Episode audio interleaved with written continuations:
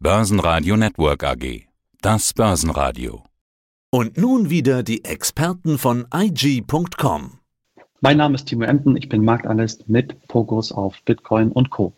Ferrari setzt jetzt auf Bitcoin. Sie können jetzt Ihren neuen Ferrari auf Bitcoin-Basis bezahlen. Oh, ich glaube, das Problem hatte ich noch nicht. Lass uns einsteigen in die Neuigkeiten der Welt der Digi-Währungen. Starten wir, ich würde sagen, mit der Meldung des Tages.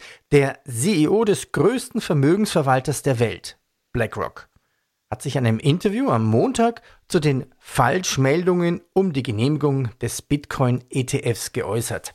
Ja, und demnach sei die kurzlebige Rallye im Zuge der Nachricht, Zitat, ein Zeichen für das aufgestaute Interesse an Krypto.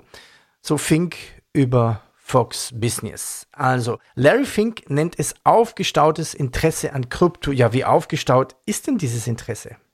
Ich würde sagen, schon sehr. Also Anleger dies und jenseits des Atlantiks lechzen mehr oder weniger nach der finalen Zulassung, Lancierung eines Bitcoin ETF, also hier ganz wichtig Spot ETF in den USA. Und das hat man gestern auch ganz eindeutig gesehen nach dieser irreführenden Aussage, nach dieser irreführenden Meldung über den Kurznachrichtendienst X mittlerweile, also ehemals Twitter, hat das dann wirklich zu ganz, ganz kuriosen Kursreaktionen geführt. Also der Bitcoin zwischenzeitlich um 10 Prozent auf fast 30.000 Dollar pro Einheit angestiegen. Kurz Zeit später nach Richtigstellung, nach Klarstellung auch durch BlackRock dass der Bitcoin Spot ETF eben nicht genehmigt ist, hat man hier dann auch wieder die Kursverluste gesehen, also auf das Ausgangsniveau fast wieder gefallen. Und das impliziert natürlich auch am Ende irgendwo einen Fadenbeigeschmack, weil man immer wieder sieht, was in der Kryptowelt möglich ist. Jetzt zum Zeitpunkt unseres Interviews. Wo steht denn Bitcoin und andere wichtige digitale Währungen? Ja, wir haben den Bitcoin, ganz wichtig, heute bei ungefähr 28.500 Dollar, Ether die zweitgrößte nach Marktgröße bei roundabout 1600 Dollar pro Einheit. Aber der Gesamtmarkt jetzt hier quasi 1,09 Prozent im Plus. Das ist doch hier überschaubar. Gestern sah das doch wieder etwas anders aus. Man ist mehr oder weniger hier ja dann doch wieder auf, auf den Boden der Tatsachen, wie man so schön sagt, zurückgekommen.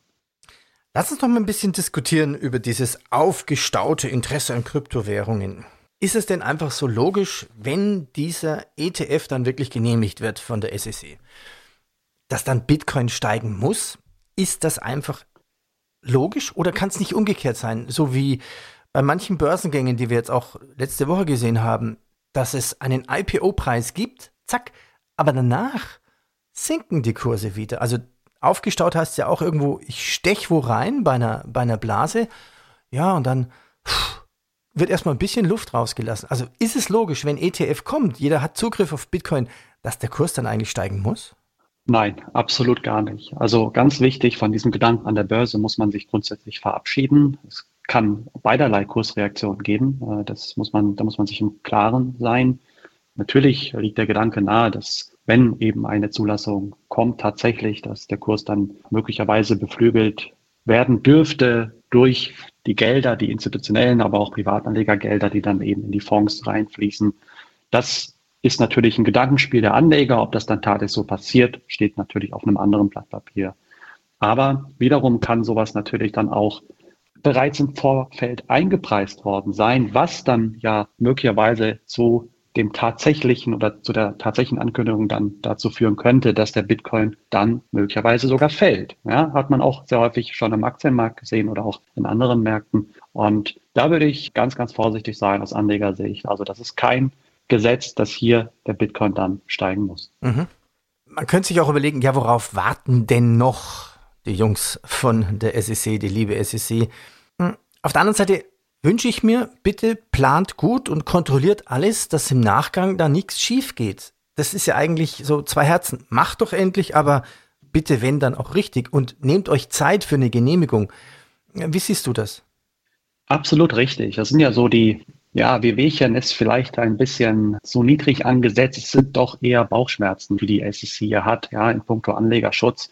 Und leider hat man ja gestern ja auch gesehen, was eben passieren kann. Ja, wir sprechen ja hier von einer Kursreaktion bis zu fast 2000, fast 3000 Dollar Einheiten binnen weniger Minuten. Und das äh, hat natürlich auch hier für absolut äh, Furore gesorgt. Ja, man muss sich eben auch vorstellen, dass hier möglicherweise viele Anleger auch ausgestoppt worden sind, quasi kaskadenförmig der Kurs gestern gesprungen ist nach oben, dann wieder gefallen ist. Und das stellt ja auch ganz viel an und wirft natürlich auch Fragen auf. Ähm, aus Anlegersicht geht das hier alles mit richtigen Dingen zu, tatsächlich Fragezeichen, woher kann so eine Meldung kommen und so weiter und so fort. Und das sind berechtigte Fragen, die die SEC ja auch schon im Vorfeld hatte. Ja, vor allen Dingen Anlegerschutz. Auf fehlenden Anlegerschutz hat sie immer wieder verwiesen.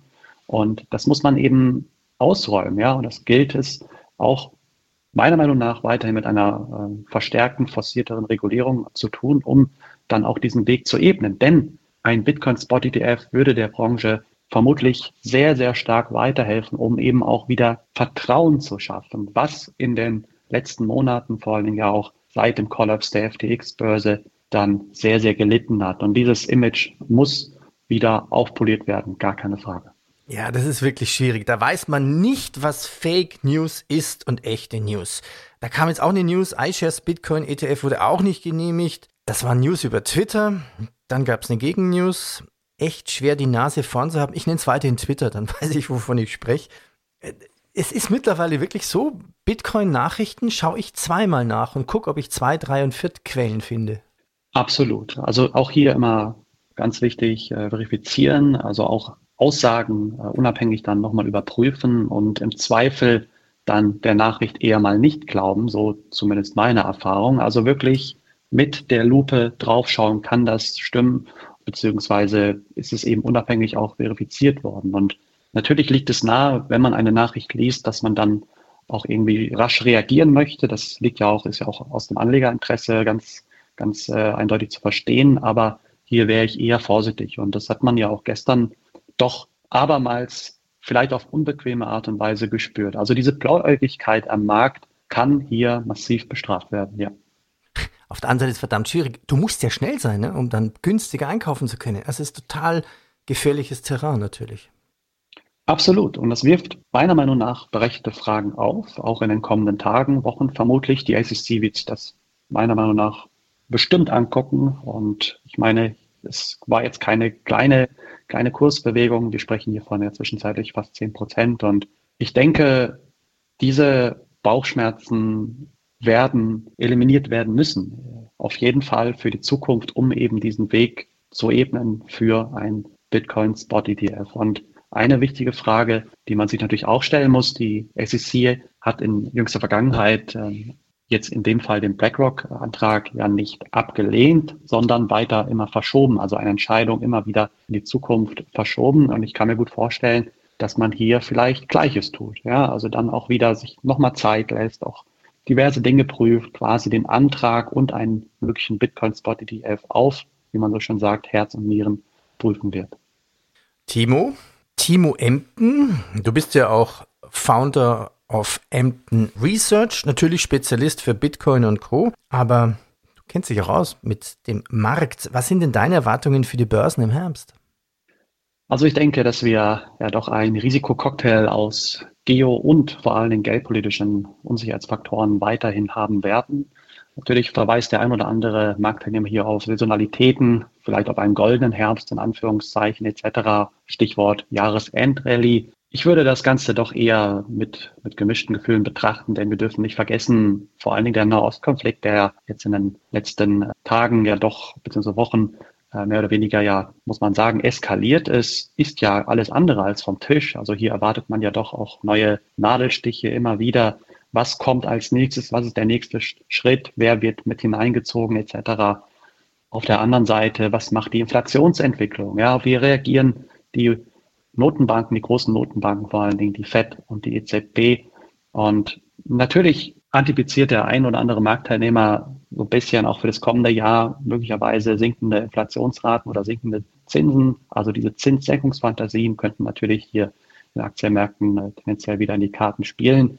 Auch wiederum möglicherweise dann Bitcoin und Co. Aber auch hier würde ich ganz klar sagen, das ist nicht festgeschrieben. Ja, also sollte die Inflation den Notenbanken hier wieder um die Ohren fliegen, dann gilt es diesen schwierigen Spagat zu schaffen. Auf der einen Seite ganz klar die Inflation zu bekämpfen auf das Ziel von zwei Prozent, aber eben nicht auch ganz wichtig, diesen Konjunkturmotor, den globalen Konjunkturmotor abzuwürgen. Das ist immer diese schwierige Aufgabe, da die Balance zu finden. Und ich denke, dass die Kauflaune insgesamt vor diesem Hintergrund doch eher gedämpft sein dürfte.